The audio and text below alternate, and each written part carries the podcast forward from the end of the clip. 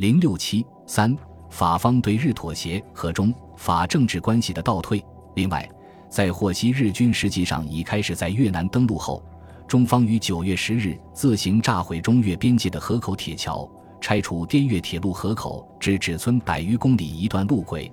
并对昆明至河口段施行管理权，委任原铁道部次长曾阳甫为滇越铁路昆明河口段督办，命令滇越铁路公司所有的法籍。越级职员服从中国政府管理，同时国民政府外交部发表声明，说明中国处置之正当。但法国大使馆即于九月二十一日召回国民政府外交部，提出严重抗议，要求中方收回成命。外交部于二十四日驳回了法方的召回，并且严正指出，查法方询日方要求，使则停止对中国之运输，继而又与日本订立协定。允许日军利用越南领土及铁路设施攻击中国。中国政府在此种情形之下，根据中法滇越铁路公司章程第二十四条之规定调度，为使调度圆满执行起见，施行军事措施，视为必要之步骤。所有该公司职员均应一体遵从。乃法国大使馆与法国政府破坏中法条约，违背国际公法。不顾中法善良民意之余，竟复反对中国政府对于滇越铁路施行管理，此种态度殊不可解。所提抗议，外交部爱难接受，但法方仍不甘心交出滇越铁路的管理权，复由哥斯莫大使当面向蒋介石提出三点：一对滇越铁路材料之毁坏损失，保留要求赔偿之权。二中方不应对铁路桥梁及其他重要土木工程一律予以破坏。三中方铁路管理当局布告称，滇越铁路法籍人员不能享受领事裁判权，而需受中国军事法令之约束。法方对此点极为注意，中方应设法纠正。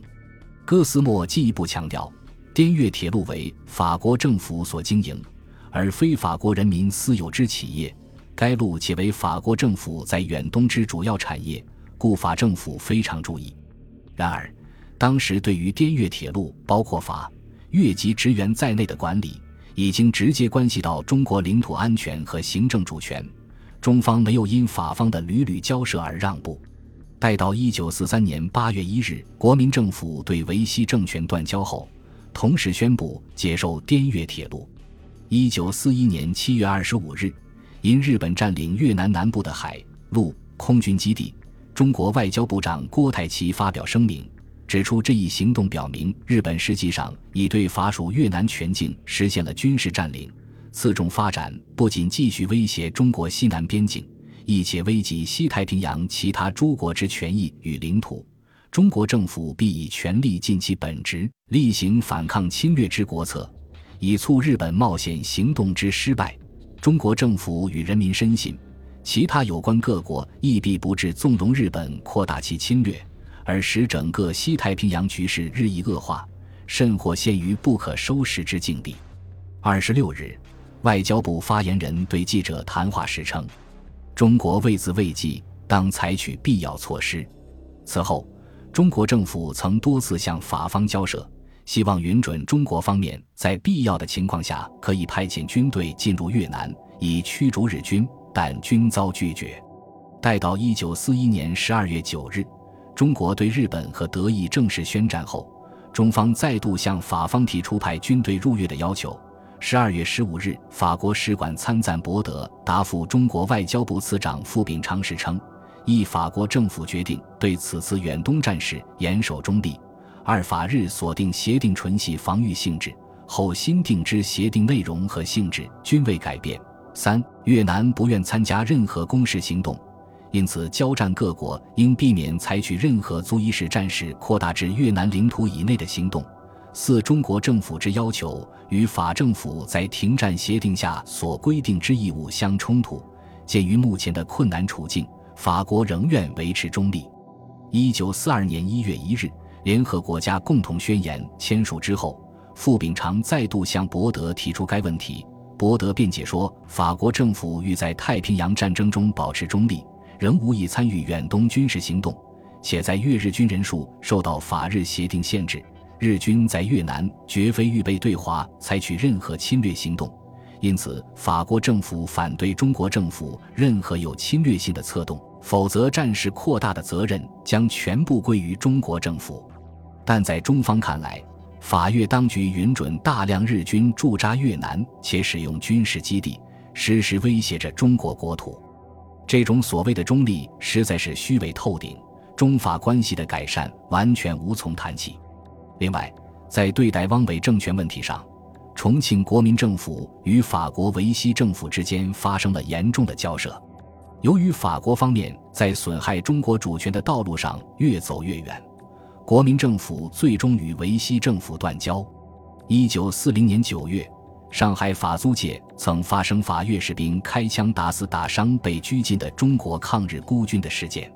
对此，中方曾向法国大使馆提出强烈抗议。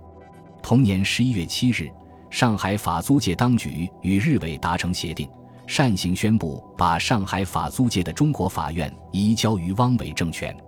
八日。在上海法租界的江苏高等法院第三分院及上海第二特区地方法院，在法国巡捕房出面戒备及日本宪兵支持下，被汪伪政权接收。法国方面的这一做法完全违反了中法之间于一九三一年七月订立的有关协定。对此，重庆国民政府外交部发言人发表谈话，提出严重抗议。对于上海法租界内自称为中国法院之任何机关，当然认为非法，其所有裁判及其他任何行动一律无效。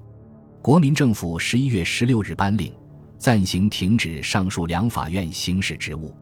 通过上述事件，重庆当局已经意识到，在日本的压力之下，法国维希政府很可能进一步损害中国的行政主权，乃至直接与汪伪政权合流。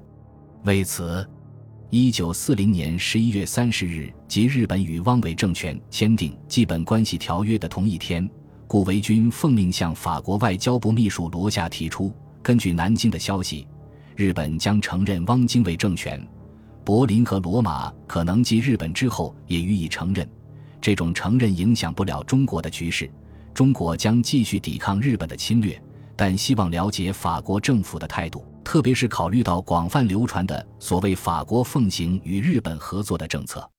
当时罗夏说，法国政府不仅没有设想承认南京政权，而且这个问题本身并不存在，法国政府根本没有考虑过这个问题。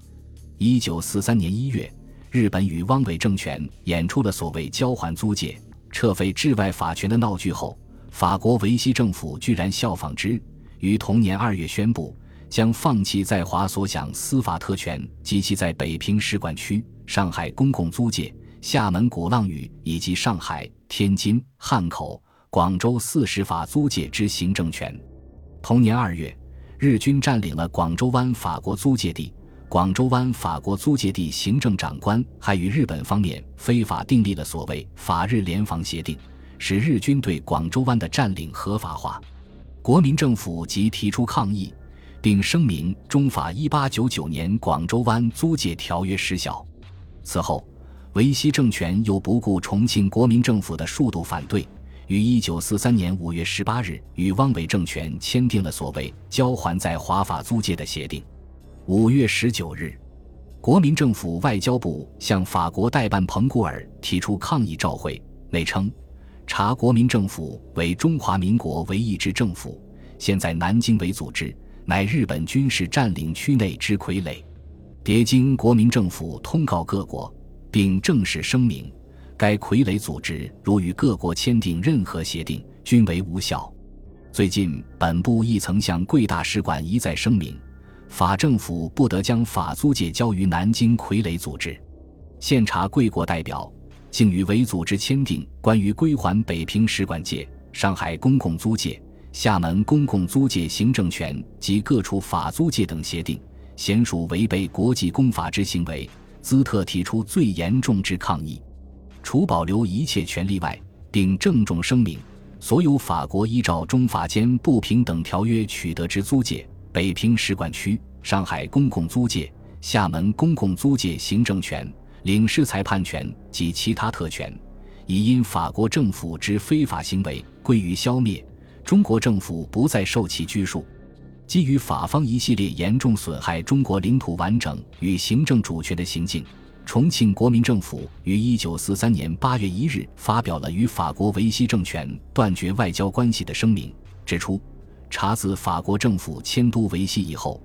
中国政府为保持中法两国传统友谊及维护两国间彼此利益起见，对之始终予以尊重，并继续维持正常关系。法国在华一切正当利益已无一不继续获得保护。吾如维希政府对于中国支部友谊行动层出不穷，今且变本加厉，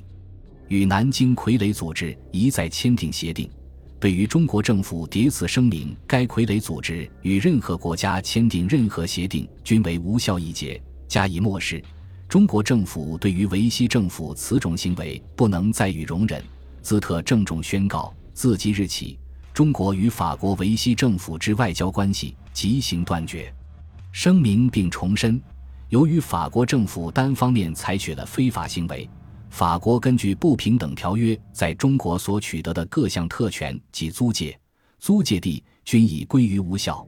不仅如此，由于汪伪政权作为日本侵华战争帮凶和傀儡的性质，中方的立场还意味着已经把法国维希政府置于反法西斯战争的敌对营垒。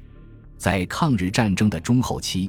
重庆国民政府还与戴高乐领导的法国海外抵抗运动组织“自由法国”建立了联系。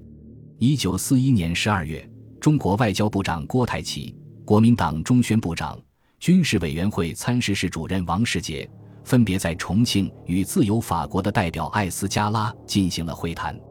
艾斯加拉代表戴高乐提出，自由法国希望得到中国政府的正式承认。并向重庆派出常驻代表。一九四二年一月，蒋介石在重庆会见了艾斯加拉，双方就如何在越南共同对日本作战交换了意见。同年八月，自由法国在重庆设立了代表处，另在昆明设立了办事处。一九四三年六月，戴高乐在自由法国的基础上组织了法国民族解放委员会。八月一日，重庆当局宣布与维希政权断交后，顺理成章地于八月二十七日正式承认了法国民族解放委员会。一九四四年八月，法国解放后，十月中国政府承认了法国临时政府，双方之间的关系得到了全面恢复和发展，经济合作、科技与文化交流活动常有进行。一九四五年八月，中法签订了。关于交收广州湾租界地专约，至一九四六年二月，中法签署了平等新约，法国放弃了在华治外法权和一切特权。本集播放完毕，感谢您的收听，喜欢请订阅加关注，主页有更多精彩内容。